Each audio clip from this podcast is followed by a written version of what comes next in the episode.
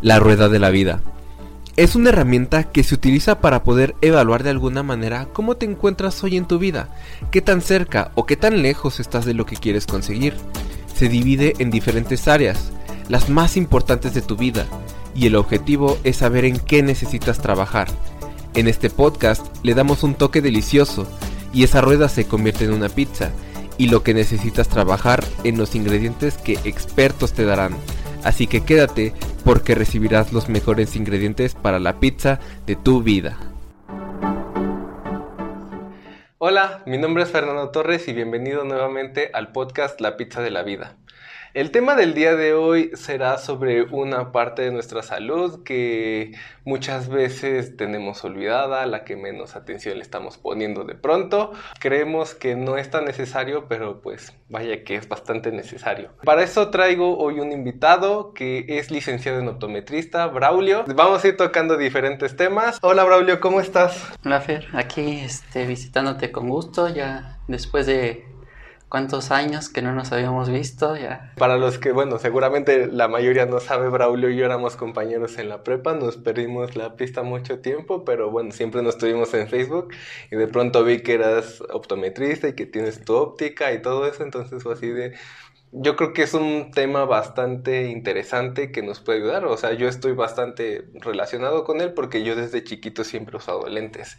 Entonces, como que más o menos, más o menos siempre he tenido como un poco de cuidado, pero pues tampoco tanto. Entonces, mejor que alguien profesional en ese sentido nos pueda hablar sobre eso. Pero primero, antes que nada, y como te lo comentaba antes de que empezáramos a grabar, yo cuando busqué qué hace un optometrista y eso te, te, te decía, no hay tanta información información y yo me imagino que mucha de la gente que nos está viendo, nos está escuchando, no sabe qué hace precisamente un optometrista. Entonces, ¿nos podrías platicar de qué es lo que hacen? Sí, igual, este, así como lo mencionas, este, información, igual no, no hay mucha información aquí en, en nuestro país relacionada a lo que es la licenciatura Está a lo mejor en otros países como España, Estados Unidos, Colombia, es un poco más conocida la, la profesión. Entonces, por ejemplo, como para empezar a hablar de lo que nosotros hacemos, pues me gustaría empezar por cuánto tiempo dura la, la, licenciatura. Dura ocho semestres que corresponden a cuatro años más un año de servicio social. Entonces, por ejemplo, en estos cuatro años, eh, en nuestra formación, vemos diferentes temas relacionados a lo que es como tal el proceso de la visión, pues anatomía de lo que es nuestro ojo y pues igual otras cuestiones que ahorita conforme se vaya dando en la charla hablaremos de, de estos temas. Entonces, por ejemplo, ¿qué hacemos nosotros los optometristas? Se dice que nosotros los optometristas somos profesionales de la salud visual en atención primaria. ¿Cuál es nuestra función principal? Al estar en el nivel primario de atención, en lo que es el sector salud, este nivel primario lo que hace o a lo que está enfocado es a la parte de prevención, dar información a, este, a los pacientes, un diagnóstico oportuno para evitar este, futuras enfermedades que afecten a nuestro ojo, a nuestro sistema visual, para evitar este, una ceguera, ya que hay enfermedades que se pueden prevenir o se pueden detectar a tiempo para evitar que la persona que sufra esta enfermedad pierda la visión y quede ciega. Entonces, por ejemplo, un dato que da la OMS es que hay un estimado del 80% de los casos de ceguera que con una detección oportuna se pudieron haber evitado. ¿Quién más, aparte de nosotros los optometristas, son considerados profesionales de la salud visual? Los oftalmólogos. Entonces mucha gente o conocidos que yo tengo que me preguntan qué estudié o a qué me dedico y que les digo que, que soy optometrista, este, como que se quedan así de pensando qué es eso. Entonces ya le digo yo, no, pues yo estoy al cuidado de tus ojos. Entonces al yo decir eso, ellos lo, con lo primero que lo relacionan es con un oftalmólogo porque luego me preguntan, ah, entonces tú también haces cirugías. Y pues no, nosotros los optometristas en nuestra formación no, no estamos este, capacitados para realizar este, cirugías. Podemos a lo mejor asistir al oftalmólogo al momento de la cirugía. También es importante como que señalar estas diferencias en lo que es un oftalmólogo y lo que es el licenciado en optometría. Entonces, por ejemplo, la licenciatura en optometría como tal, saliendo de la prepa, pues tú puedes ingresar y estudiarla. Entonces, para ser este médico con especialidad en oftalmología, pues primero hay que estudiar medicina y después de ahí ya es la especialidad, la especialidad en oftalmología que dura aproximadamente como tres años. Entonces, por ejemplo, medicina son como seis y otros tres de oftalmología, pues sí, son como nueve años que tarda en formarse el oftalmólogo. Y todavía después de que ya es oftalmólogo, puede hacer una subespecialidad, otra subespecialidad y igual esa otra especialidad que ellos realizan puede durar igual como otros dos años, pero pues ahí ya ellos se especializan en una estructura este, específica de lo que es nuestro ojo, como puede ser córnea, retina, en los músculos que tenemos de nuestro ojo, porque hay una enfermedad que se llama estrabismo, entonces también se pueden especializar en esas distintas áreas. Entonces ustedes lo que hacen es como este, esta parte de la prevención para que no tengan que llegar con el oftalmólogo a, algunas patologías más como avanzadas. Sí, o sea, te digo, en nuestra formación vemos lo que es historia de optometría, dónde empezó, los personajes que influyeron en, en la cuestión de, de, la optometría, de los lentes, este, materiales, tratamientos.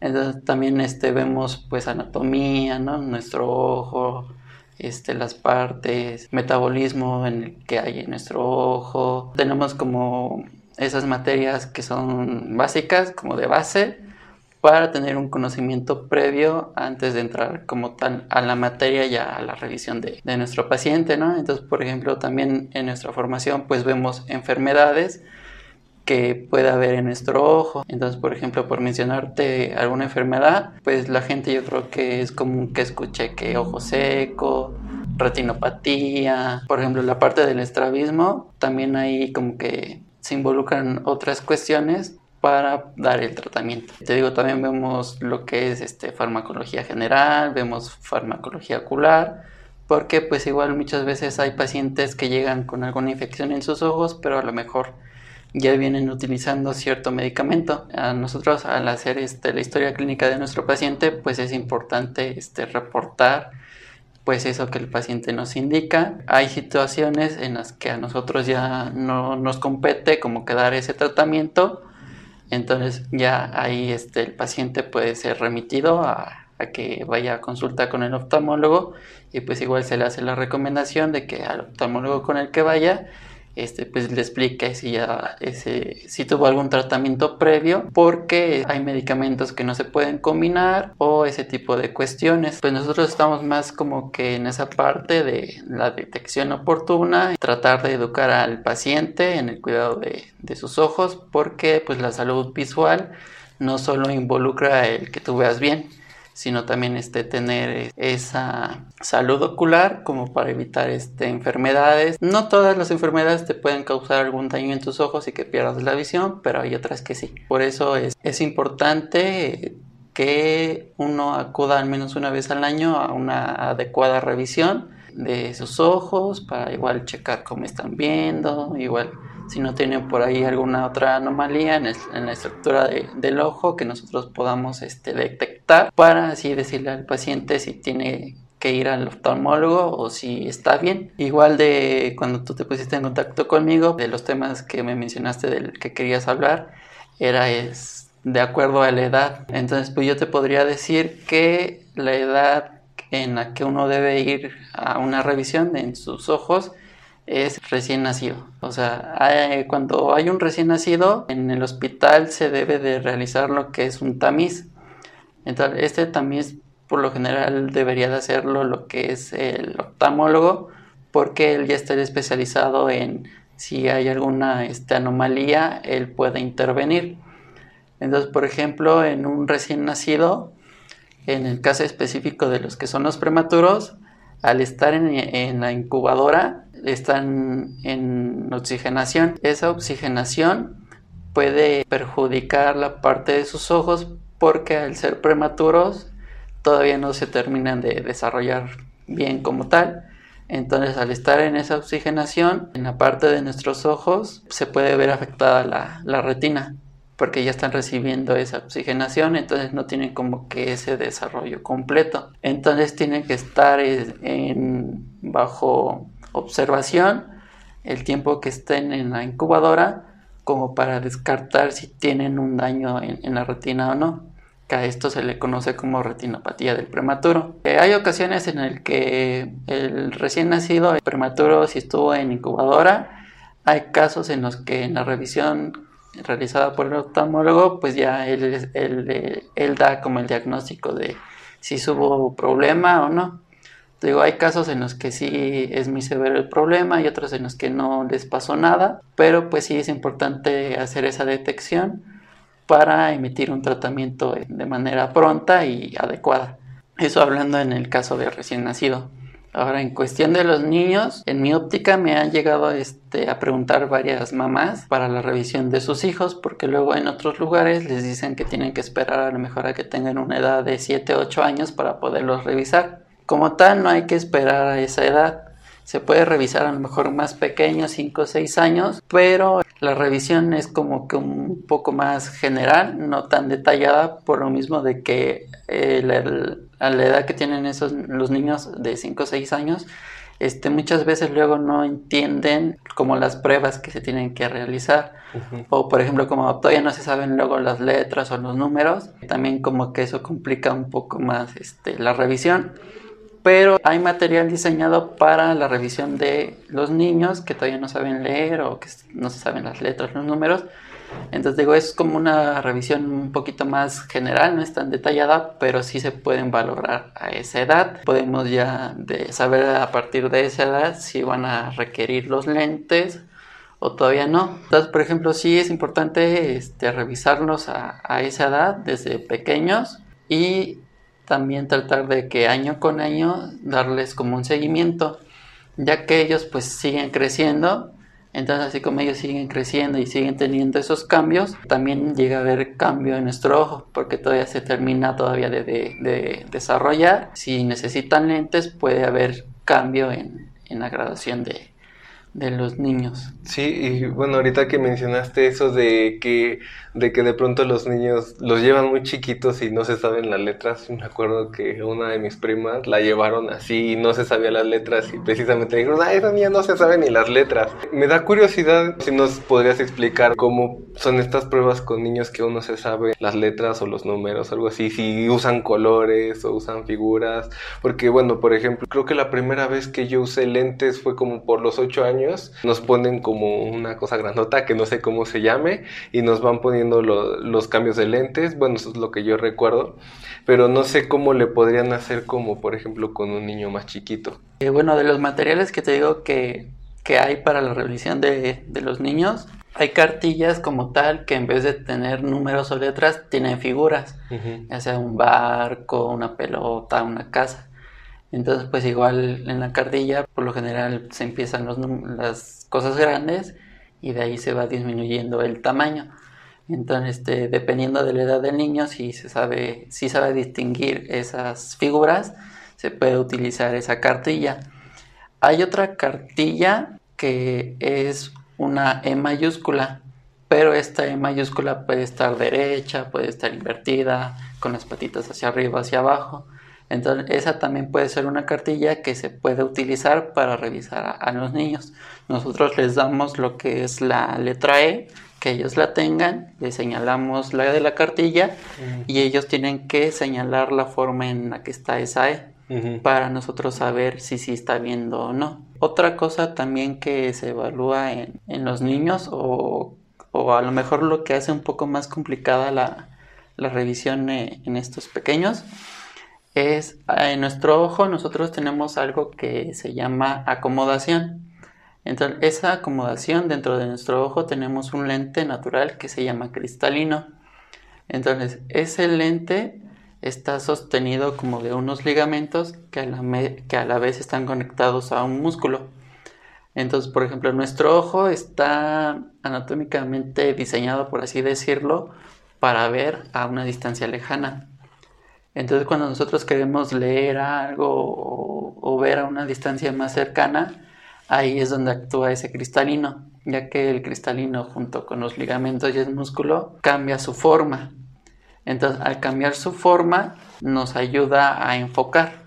Entonces a este fenómeno se le llama acomodación. Con los niños, ¿qué pasa?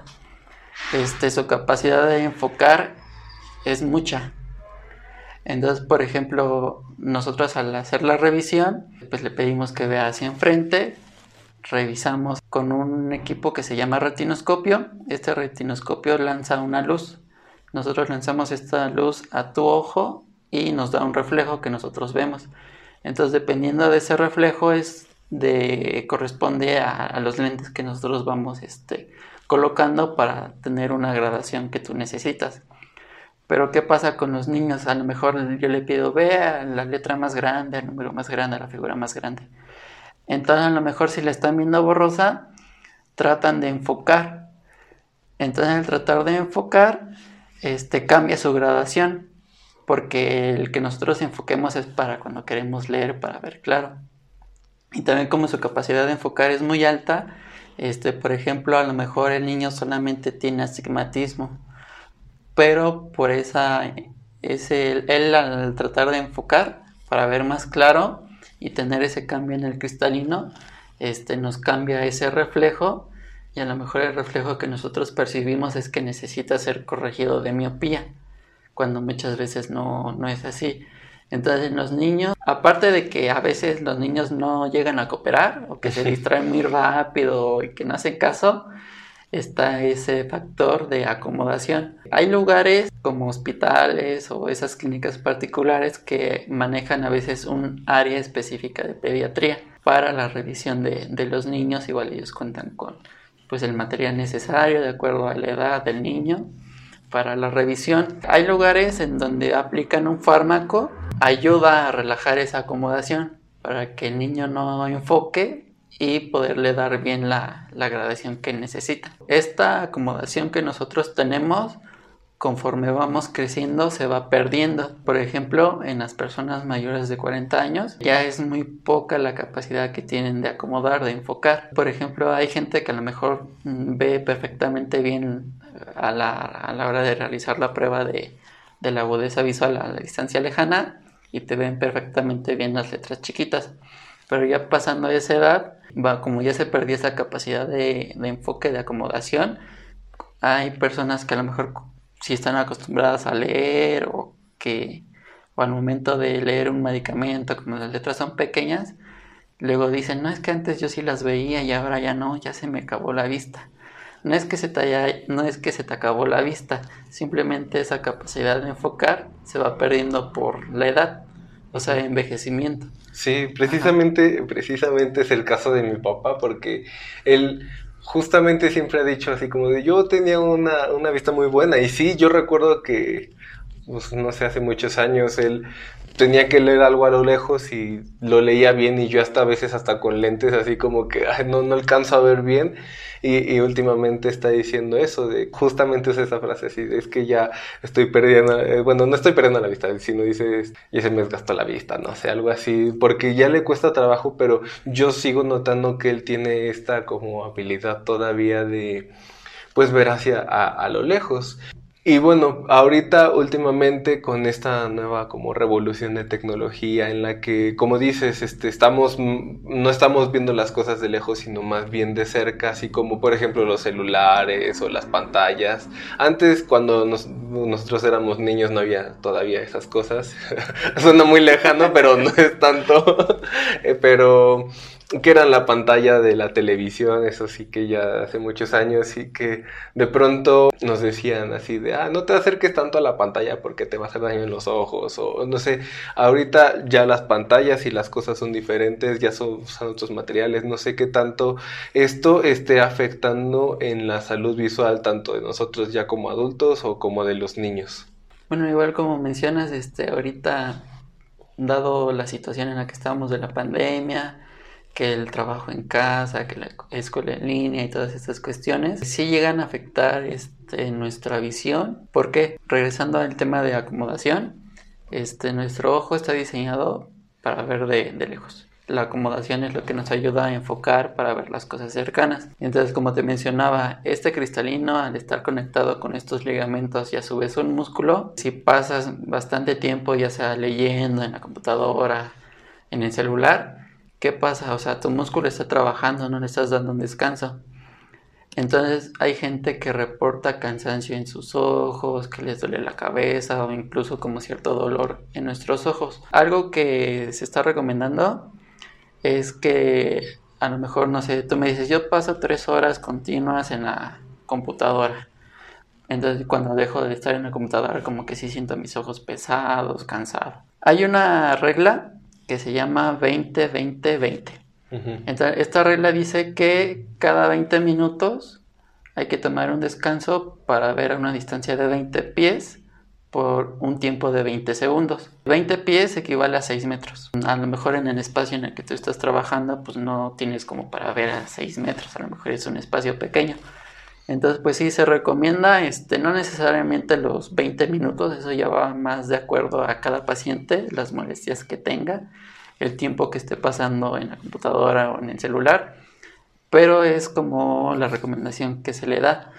O sea, si estás pasando tres horas, a lo mejor cada hora, medio minuto, voltear al ver el punto más lejano de la habitación que estés y estar parpadeando constantemente para descansar tu músculo que está trabajando con el cristalino y igual otra vez ya regresas a tu actividad de, de la computadora.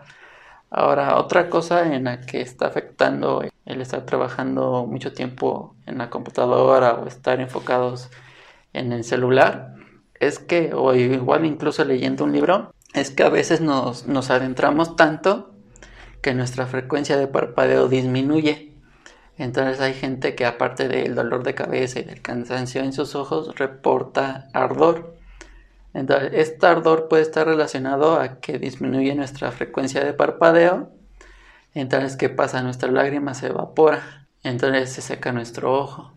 Entonces te puede dar sensación de, de ardor o incluso de que te lloren tus ojos.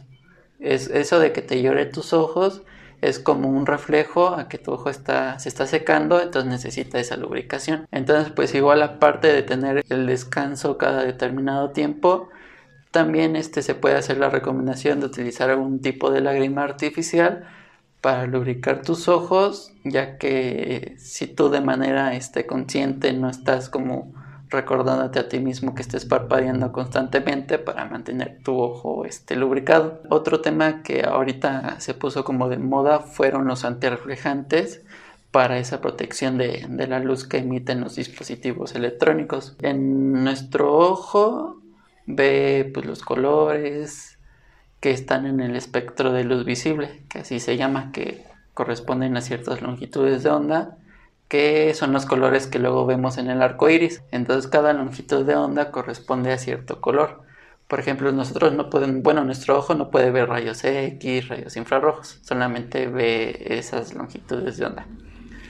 Entonces, los dispositivos emiten una luz azul. Esa luz azul, una cantidad de esa luz azul nos ayuda a nosotros en cuestión de estar despiertos, cuestiones de memoria y esas situaciones. Por eso dicen que, no hay que usar el celular antes de dormir o las computadoras porque te hace sentir despierto. Ajá, porque esa, esa luz azul, como te, te despierta, te ayuda en cuestiones de memoria, entonces los filtros que se están utilizando, estos antirreflejantes, este, no bloquean el 100% de esa luz este, bloquean aproximadamente entre un 80 y 90% de esa luz. O sea, el otro restante es una luz que están permitiendo pasar. Hay diferentes laboratorios que se dedican a la fabricación de los lentes, los tratamientos y todas estas cosas. Entonces, uno de estos laboratorios clasifica a la luz azul en dos, lo que es luz azul turquesa y luz azul violeta la luz azul violeta está más pegada a lo que es los rayos ultravioleta y la luz azul turquesa ya está más pegada a un azul como clarito que ya va conforme a los colores que, que percibimos nosotros. Ellos en su antirreflejante mencionan que están bloqueando esa luz azul violeta que es esa luz que nos perjudica en nuestros ojos y que permiten el paso de la luz azul turquesa, que es la que nos beneficia. Entonces, por ejemplo, lo que dices de que no utilizar el teléfono celular antes de, irte a dormir va relacionado a esa cuestión de porque esa luz azul como que te mantiene despierto. Entonces, pues te puede generar insomnio y esas cosas. Ahorita, tanto en las computadoras como en los teléfonos, tienen la opción de modo nocturno. Algunos así lo manejan, modo nocturno. La pantalla se torna un poco amarilla. Los mismos dispositivos ya tienen esta protección, ya que al poner ese filtro amarillo también están bloqueando esa luz azul. Entonces por eso es que se dice que pues cuando vayas a dormir este no estés con el teléfono o a lo mejor tratar de activar a lo mejor si te duermes a las 10 a lo mejor que se active ese modo nocturno desde las 8 de la noche para que igual no te afecte y tú no tengas como que problemas de insomnio y que puedas dormir pues normal. Ahora, ¿por qué este se dice que la otra luz azul, la violeta, nos hace daño en nuestros ojos? Nosotros en nuestra retina es la encargada de, esa luz que llega a nuestros ojos, como que es la que lo manda esa señal a nuestro cerebro para interpretar lo que es nuestra visión. Entonces en la retina es como un ciclo que se hace de pues, elementos químicos que, que, se forman ahí. Entonces se cuenta que es como un ciclo, o sea, percibimos la luz, se manda la señal, viaja por el nervio óptico, hace ahí todo su, su recorrido hasta llegar al área del cerebro, del cerebro correspondiente al área de la visión y poder interpretar lo que estamos viendo. Por cada proceso que nosotros vamos generando, se crea como un desecho. Entonces ese desecho con el paso del tiempo, pues ahí se va acumulando, se va acumulando. Entonces hay una enfermedad que se llama degeneración macular. Entonces esta degeneración macular se da en nuestra área macular de nuestra retina, que esa área macular es nuestra área de mejor visión, es como nuestra visión central. Entonces, ¿qué pasa si se inflama o se edematiza? Vamos perdiendo como visión. Hay tratamiento para, para esta enfermedad, esta enfermedad estaba asociada a la edad porque pues ya personas mayores de 50, 60 años la llegaban a presentar, no todos la presentan. Entonces, por ejemplo, ahorita que estamos en esta nueva era digital, que estamos pasando mucho tiempo en los dispositivos, entonces esta luz azul, parte de ella es buena, pero la otra parte se dice que es fototóxica, o sea, nos daña esa retina. No, no, no como tal te, te daña, sino que es como un factor de riesgo a que nosotros desarrollemos esta enfermedad. O sea, a que la desarrollemos no a los 50, 60 años, sino a una edad más temprana. Por eso es que ahorita se están recomendando estos antirreflejantes. Eh, los antirreflejantes son más para la protección de nuestro ojo, porque igual otros dicen que ayudan a la fatiga visual pero la parte de la fatiga visual es como ya te lo mencionaba porque estamos trabajando a una distancia cercana, entonces tenemos que tener ese periodo de descanso para evitar esa fatiga visual que hay quienes este, reportan que utilizando el antirreflejante pues como que sí notan como que la diferencia, pero de todos modos pues sí es importante tener como que un descanso. Precisamente como, como, dices, como dices, este, ahorita estamos utilizando mucho el celular y luego muchas veces ni siquiera es necesario, nada más estamos viendo ahí. O por ejemplo también en algún video vi que pasaba mucho esto de que no parpadean porque están jugando videojuegos y es así como que no se quieren perder nada de la partida y están tan concentrados en eso que pues como que se, se les olvida parpadear y bueno, yo nunca lo he experimentado, pero así esa, esa sensación de que se me sequen los ojos, pero me imagino que es algo así como cuando cuando juegas a, no parpadear con alguien, ¿no? O sea, como que sientes que como si te empezaran a arder los ojos y ya es así, ya voy a parpadear. Pero bueno, aparte de ese, no sé si decirle mal hábito, yo me imagino que sí de estar tanto tiempo en el celular y con esta, esta luz que, que a lo mejor nos hace daño y que muchas personas, yo uso lentes, pero pues muchas, muchas personas no usan lentes y no se protegen de esta, de esta luz y no usan ese filtro de como luz amarilla porque si mis celular creo que como una hora antes de que me vaya a dormir. Creo que lo programé, porque casualmente es, como una hora antes de dormir, se pone como un poco amarilla y sí lo había notado.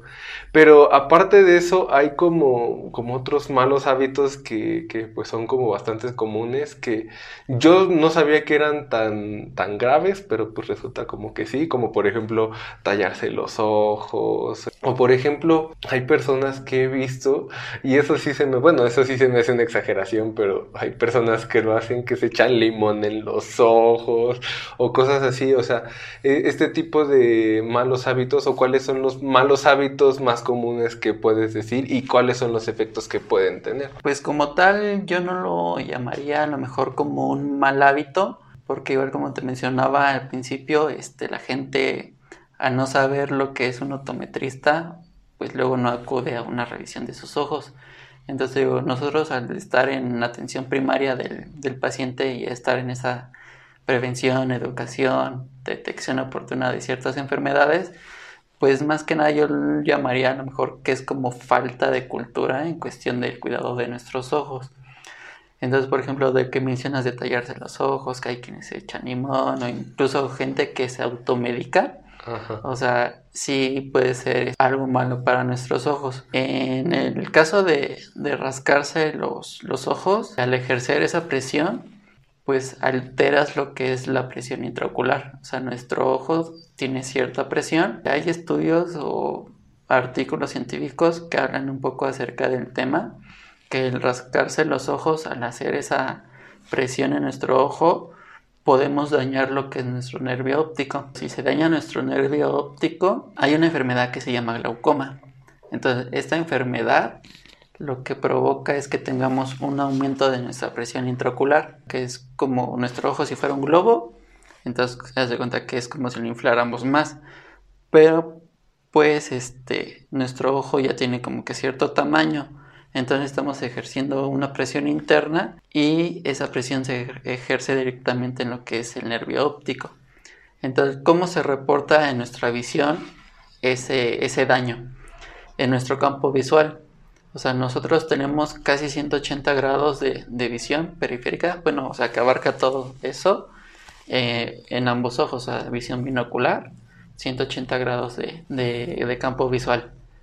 Entonces, ¿qué pasa? A lo mejor la gente cuando empieza a notar una distorsión o que su campo visual está como que raro, cuando notan ese cambio es porque ya hay un daño. Por eso se dice que de preferencia no evitar rascarse los ojos. O sea, no si te los rascas una vez, pues ya te va a dar glaucoma o vas a tener daño en tu nervio óptico.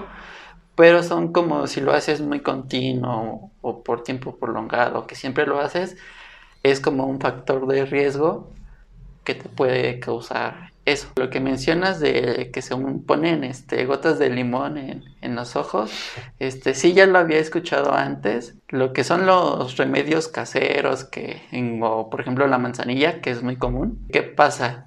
En el caso de la manzanilla, a lo mejor al momento de que tú te la colocas, sientes como que una sensación de alivio, pero hace daño.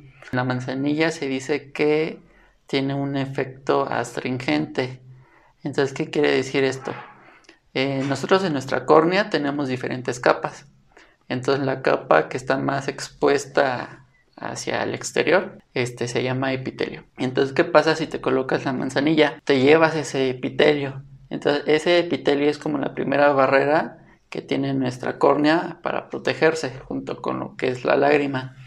Entonces, ¿qué pasa? Si tú te pones ya sea limón o la manzanilla o alguna otra gota de algún remedio casero, provocas esto, entonces tu ojo queda susceptible a contraer una infección. Por eso las únicas gotas que te podrías poner en tus ojos sería una gota que esté recomendada o medicada por el oftalmólogo o por ejemplo en mi caso yo te podría recomendar lo que son lubricantes oculares. Esas serían como que las únicas gotas que tú te puedes poner sin problema, ya sea para tratar algún tipo de infección o simplemente si padeces ojo seco, pues para ayudar a lubricar tu ojo. Ahorita hay como que, o bueno, no de ahorita, sino que ya bastante tiempo de los tratamientos homeópatas o bueno, como de herbolaria y esas cosas, pues hay quienes dicen, no, que ponte estas gotas, te curan de miopía, que la caratarata, que la carnosidad y esas cosas.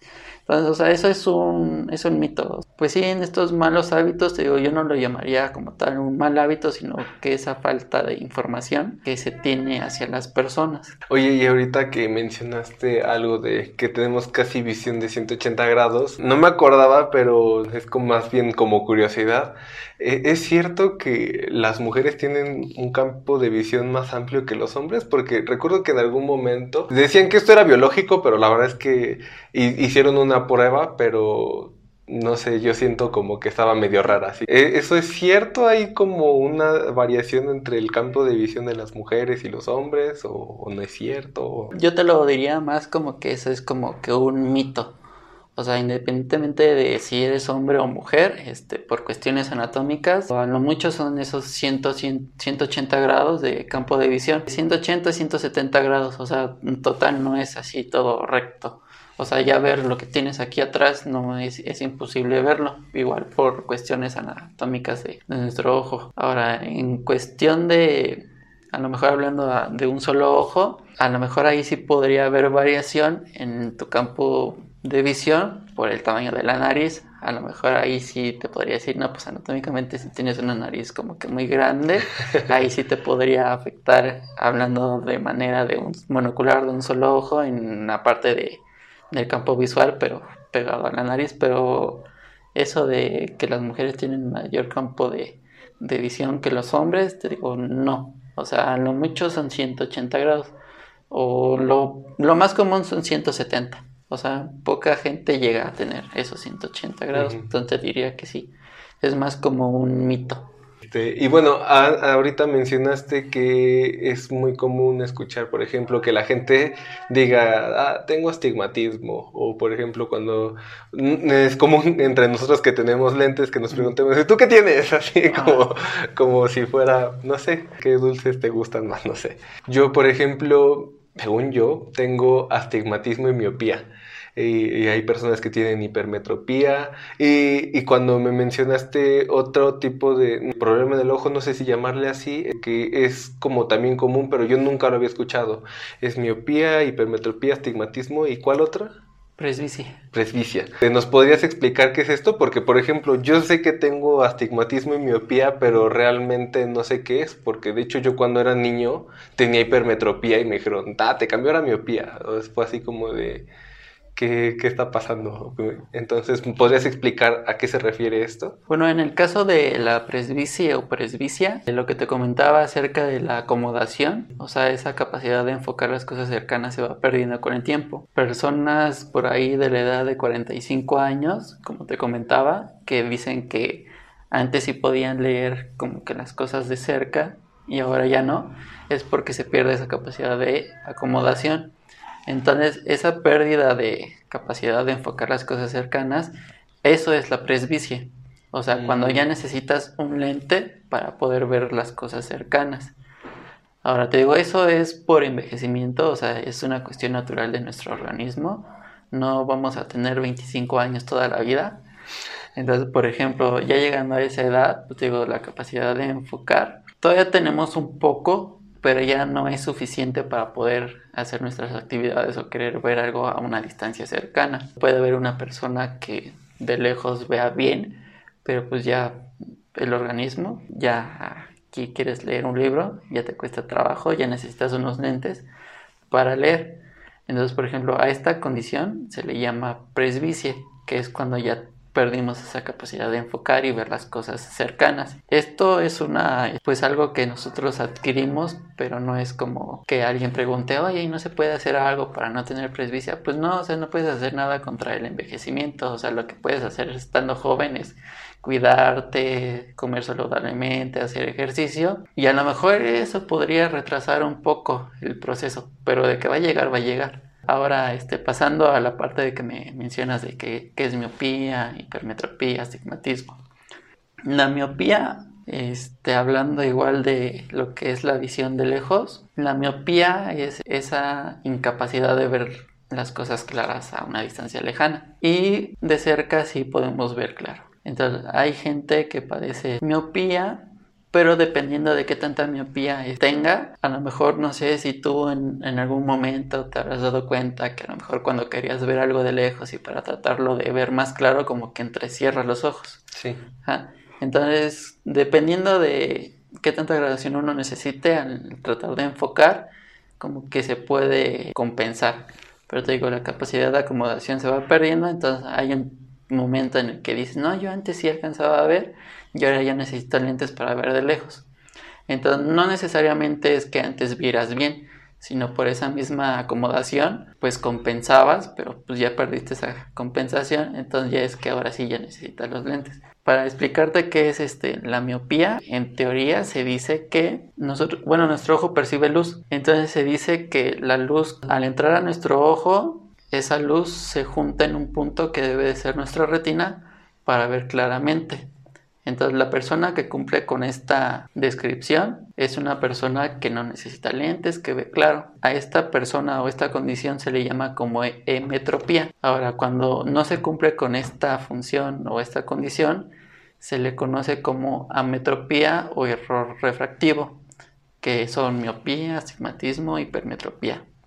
Entonces, ¿en qué consiste la miopía? Viene la luz, entra a nuestro ojo y se junta pero se junta antes de pegar con la retina. Entonces eso nos provoca una visión borrosa de lejos, pero de cerca vamos a ver bien. Entonces se utiliza cierto tipo de lente especial para corregir la miopía, para que se pueda enfocar o esos rayos de luz terminen este, enfocando en lo que es la retina para ver claro. Ahora, el astigmatismo, de igual manera, se dice que la luz entra a nuestros ojos, pero ahí se genera este otro tipo de condición. El astigmatismo en nuestra córnea tiene cierta curvatura, entonces dado a esa curvatura se dice que tiene un poder, ese poder se mide en dioptrías, así como los lentes. Nosotros tenemos que medir esa curvatura en, en nuestra córnea, nos va a dar un poder, o sea, se mide en meridiano vertical y en horizontal. Pero si hay una diferencia en esos dos meridianos, ahí es donde se provoca principalmente lo que es el astigmatismo. Por ejemplo, viene la luz, entra en nuestro ojo y a lo mejor el meridiano horizontal sí enfoca en la retina, pero a lo mejor el meridiano vertical enfoca antes de llegar a retina o de manera virtual se dice que puede enfocar después de retina, o ya sea los dos antes o los dos después. El astigmatismo nos produce una distorsión de nuestra visión tanto a una distancia lejana como una distancia cercana. Por eso nosotros al momento de hacer lo que es el examen de la vista, se tiene que evaluar la, visión a una distancia lejana con una cartilla y hay otra cartilla chiquita que es para la distancia cercana que se trabaja alrededor de 40-50 centímetros. Y por ejemplo el astigmatismo puede ir acompañado de miopía o de hipermetropía o puede ser el astigmatismo solo. Ahora, en el caso de la hipermetropía, se dice que los rayos al entrar a nuestro ojo se juntan o forman ese punto focal virtualmente después de la retina. Dependiendo del grado de hipermetropía que tenga el paciente, puede que de lejos vea bien, pero a lo mejor de cerca le, es ahí de donde le va a costar un poco más de trabajo se manda su lente para la corrección de su problema. Ahora lo que me comentas de que a ti te habían dicho que tenías hipermetropía, pero después pasaste a miopía, es lo que te comentaba en la revisión de los niños. O sea, cuando, cuando nosotros nacemos y estamos desarrollando, si yo reviso a un niño de dos años de manera así este, general, en cuestión de si necesita lentes, si los va a necesitar. Va a necesitar para corregir hipermetropía pero dependiendo del grado de hipermetropía que tenga, ya yo sabré si es una condición normal de acuerdo a su edad. Porque como te comentaba, o sea, el niño sigue creciendo, entonces sigue habiendo cambio en nuestro ojo. Hay un proceso que se llama hemetropización, que conforme va creciendo el, el recién nacido, va a llegar un punto en el que ese ojo con el que nace siendo hipermétrope, a lo mejor a la edad de 4 o 5 años, si se desarrolló de manera normal y de acuerdo a la estructura de su ojo, queda hemétrope, o sea, no va a necesitar lentes. Pero ¿qué pasa? A lo mejor la, hipermetropía que tiene ese, ese niño es muy bajita. Como sigue creciendo, puede que de hipermetropía a lo mejor punto 50, 1, en ese proceso de emetropización puede que cambie a una miopía, pero es igual una miopía baja, no puede ser tan alta. Y bueno, y ya para terminar, me gustaría que habláramos sobre los lentes, los lentes de contacto, porque, bueno, por ejemplo, cuando yo me voy a comprar mis lentes, me mencionan este tipo de tratamientos para los lentes, este que es como, por ejemplo, para bloquear la luz, para, hay otros que he visto, no sé, no sé, la verdad es que desconozco qué es eso, de que eh, tienen un tono un poco amarillo un poco de otro color, no sé. No sé para qué sirvan, este, cómo las personas pueden elegir los mejores lentes para ellos, porque bueno, al final pues es como cuidar su salud visual y como dices, pues muchas veces afecta en la manera en la que nosotros nos envolvemos, por ejemplo, en el trabajo, o los niños que dejan de poner atención, o nosotros mismos si no vemos bien, pues es más fácil que nos distraigamos. Entonces sí es como un tema importante saber cómo poder elegir bien este qué tratamiento van a llevar los lentes y cómo elegir si entre pues lentes de armazón o, lentes de contacto. Para saber eh, eh, elegir bien el lente ideal como para cada paciente, pues se toman en cuenta varios factores. Por ejemplo, primero, pues la graduación que necesita. ¿A qué se dedica el paciente o cuáles son sus actividades visuales que él realiza? En tu caso de que estás estudiando y estás mucho tiempo en la computadora, a lo mejor en tu lente te podemos agregar lo que es el antirreflejante para que tengas esa protección como ya lo había mencionado. Pero a lo mejor tú me dices, ah, que practico taekwondo también, pero pues si me llevo mis lentes una patada me los van a romper. Hay gente que practica algún deporte, pues igual este, muchas veces pues no quieren usar sus lentes para que no se los vayan a romper o esas situaciones. Ahí podemos pues mandar el lente de contacto pero pues igual para elegir el mejor lente de contacto, te digo, hay que saber la gradación que necesita, evaluar lo que es la lágrima, igual hay que evaluar la estructura este, del paciente, la estructura ocular, para, para ver que, que, sea candidato como para usar un lente de contacto. Porque, por ejemplo, si alguien padece ojo seco y le mandamos un lente de contacto blando, por el material que está hecho este lente, absorbe nuestra lágrima pero pues si el paciente ya padece ojo seco, pues se le va a sacar todavía un poco más. Hay lentes de contacto que de acuerdo a sus características ayudan a que esto no suceda o que sea la cantidad de lágrimas sea menor la que absorben. O igual se puede mandar lo que son lágrimas artificiales especial para cuando vaya a utilizar el lente de contacto para que lubrique el lente de contacto y al mismo tiempo esté lubricando su ojo. Entonces, por ejemplo, las lágrimas artificiales que se pueden mandar usando el lente de contacto tienen que cumplir con la característica de que no tenga conservador, porque ese conservador puede dañar el lente de contacto. En el lente de contacto pues hay para corregir hipermetropía, miopía o astigmatismo. Por ejemplo, en el caso de astigmatismo, pues puede ir acompañado para corregir la miopía o la hipermetropía. Y igual hay lentes de contactos blandos que se llaman multifocal, que este es como si en el armazón este, utilizáramos un lente progresivo. Que el lente progresivo es un lente que tiene graduación para ver de lejos y tiene graduación para ver de cerca, parecido a lo que es un diseño bifocal. O sea, este tipo de diseño de lente, pues igual se manda a una persona que utilice lentes tanto para ver de lejos o de cerca, por el diseño que tiene el lente que te, que te da esa visión de lejos y de cerca. Ese lo hay, pero nada más para corregir miopía o hipermetropía y la parte de la gradación de cerca. O sea, si un paciente tiene astigmatismo, no puede usar este, ese lente. O sea, sería utilizar el, el lente de contacto para corregir astigmatismo y a lo mejor que él tenga su lente aparte para cuando quiera leer. En cuestiones de materiales, en los lentes se manejan diferentes materiales. El más común o el más conocido es policarbonato. Policarbonato es uno de los materiales más resistentes que hay. Es ligero, pero una de las desventajas que tiene este material es que es como un poco más delicado en cuestión a los rayones o sea, si se te llega a caer o que lo limpies con, con una tela que no sea la apropiada, es más fácil que se te llegue a rayar. O sea, es más difícil que se rompe, pero es un poco más fácil el que se raye. Hay otros materiales como high index o hay este materiales que se dice que son de, de índice alto. Entonces, al ser de índice alto, son recomendados para graduaciones altas. Entonces, estos materiales ayudan a que el espesor del lente en una gradación alta no quede tan grueso. Dependiendo del tipo de, de gradación que tenga el paciente, o sea, su lente puede quedar grueso, pero con estos materiales ayuda a que sea un poquito más estético y no quede tan grueso. Ahora, si una persona tiene una gradación alta, por ejemplo una miopía alta, y utiliza su lente de armazón, este, sus ojos se le van a ver más pequeños de lo normal. Entonces hay gente que me ha preguntado que si no hay como algún tratamiento o algún material para que eso no ocurra. Y pues hasta ahorita no, no lo hay. O sea, de acuerdo a la gradación que tú, que tú tengas, se va a dar ese efecto. Si tienes miopía de 7, tu ojo se va a ver chiquito. Entonces lo que podemos ayudar es que en el espesor del lente pues no quede tan, tan grueso.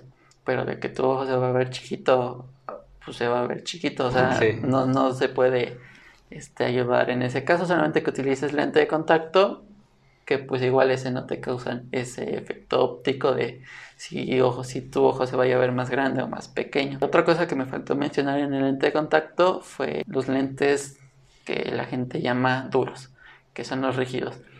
Estos lentes se mandan especialmente cuando una persona tiene un, astigmatismo alto, ya que como te mencionaba, ese, este astigmatismo este, se produce en la córnea por la diferencia de la curvatura que hay en los meridianos. Entonces, este lente, comparado con el lente blando, un lente blando no se va a sentir, o sea, es cómodo. O sea, a lo mejor al principio que te lo colocas como que lo sientes ahí, pero parpadeas, se acomoda y ya en 2-3 minutos es como si ya no trajeras el lente, igual vas a ver claro.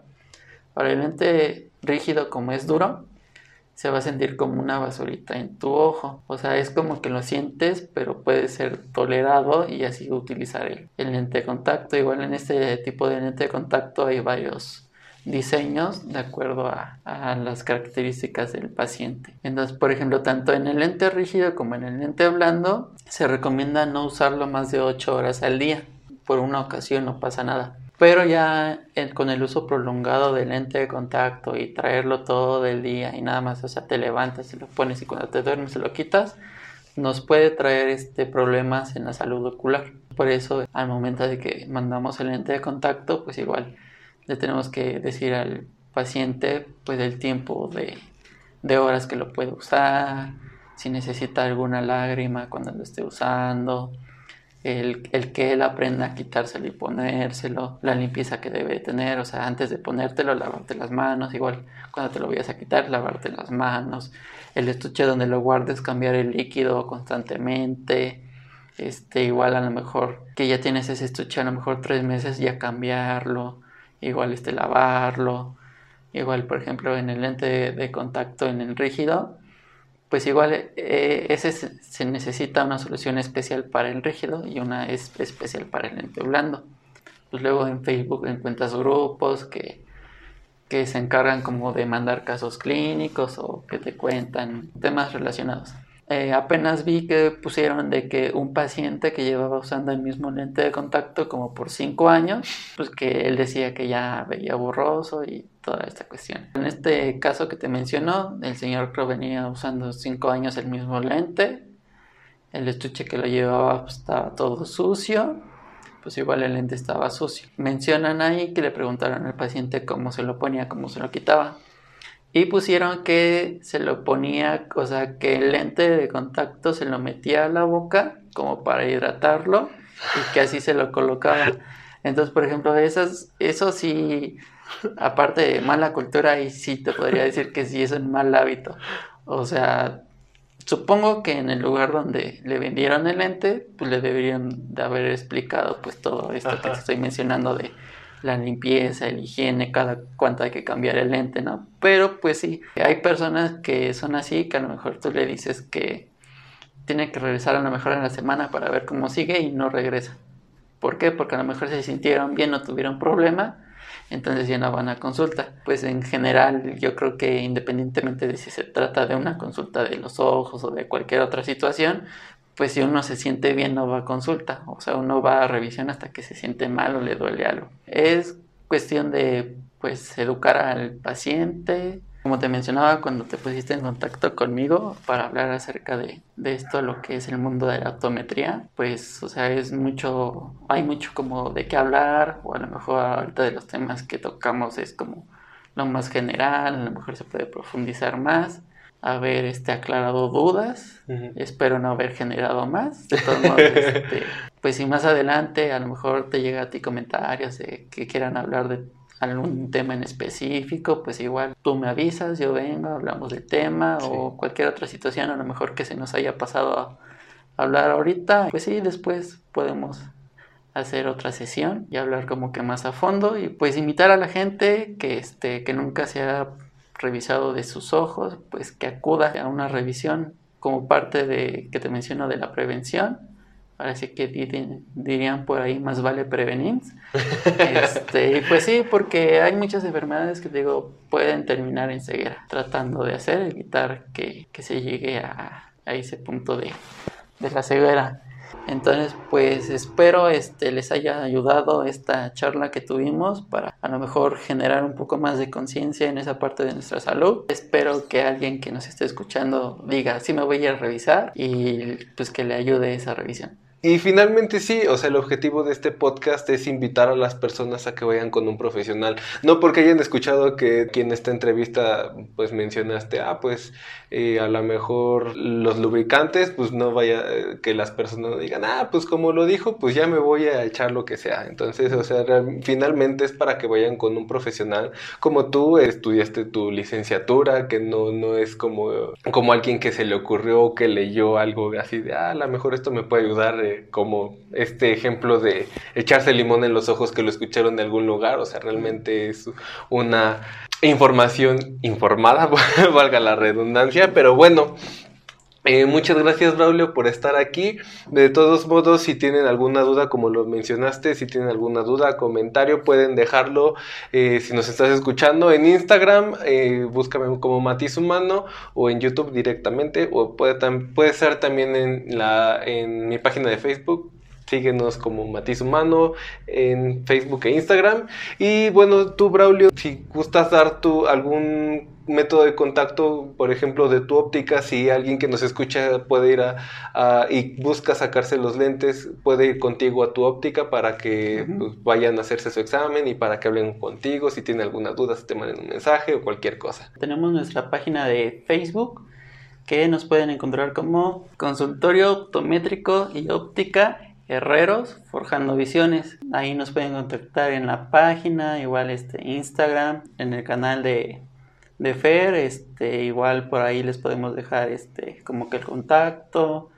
Igual si se quieren comunicar este con nosotros directamente, ya sea para alguna duda o por ejemplo si se encuentran cerca de la zona donde nosotros estamos, eh, pues igual pueden acudir, ahí como gusto los atendemos y para pues ahora sí que darles la mejor opción al problema con, con el que ustedes nos vengan a visitar. Y como siempre, recuerda que comimos muy rico gracias a Angie's Pizza. Esta vez fue una pizza hawaiana, pizza con piña. A lo mejor hay un problema ahí con que la gente no le gusta la, la, pizza con piña, pero déjenme decirles que es la más pedida aquí en esta pizzería. Entonces no es tan odiada como lo hacen parecer.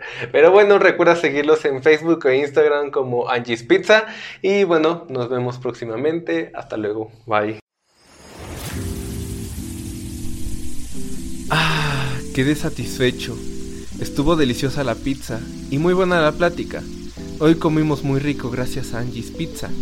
Síguelos en Facebook e Instagram como Angie's Pizza y no te pierdas el próximo episodio.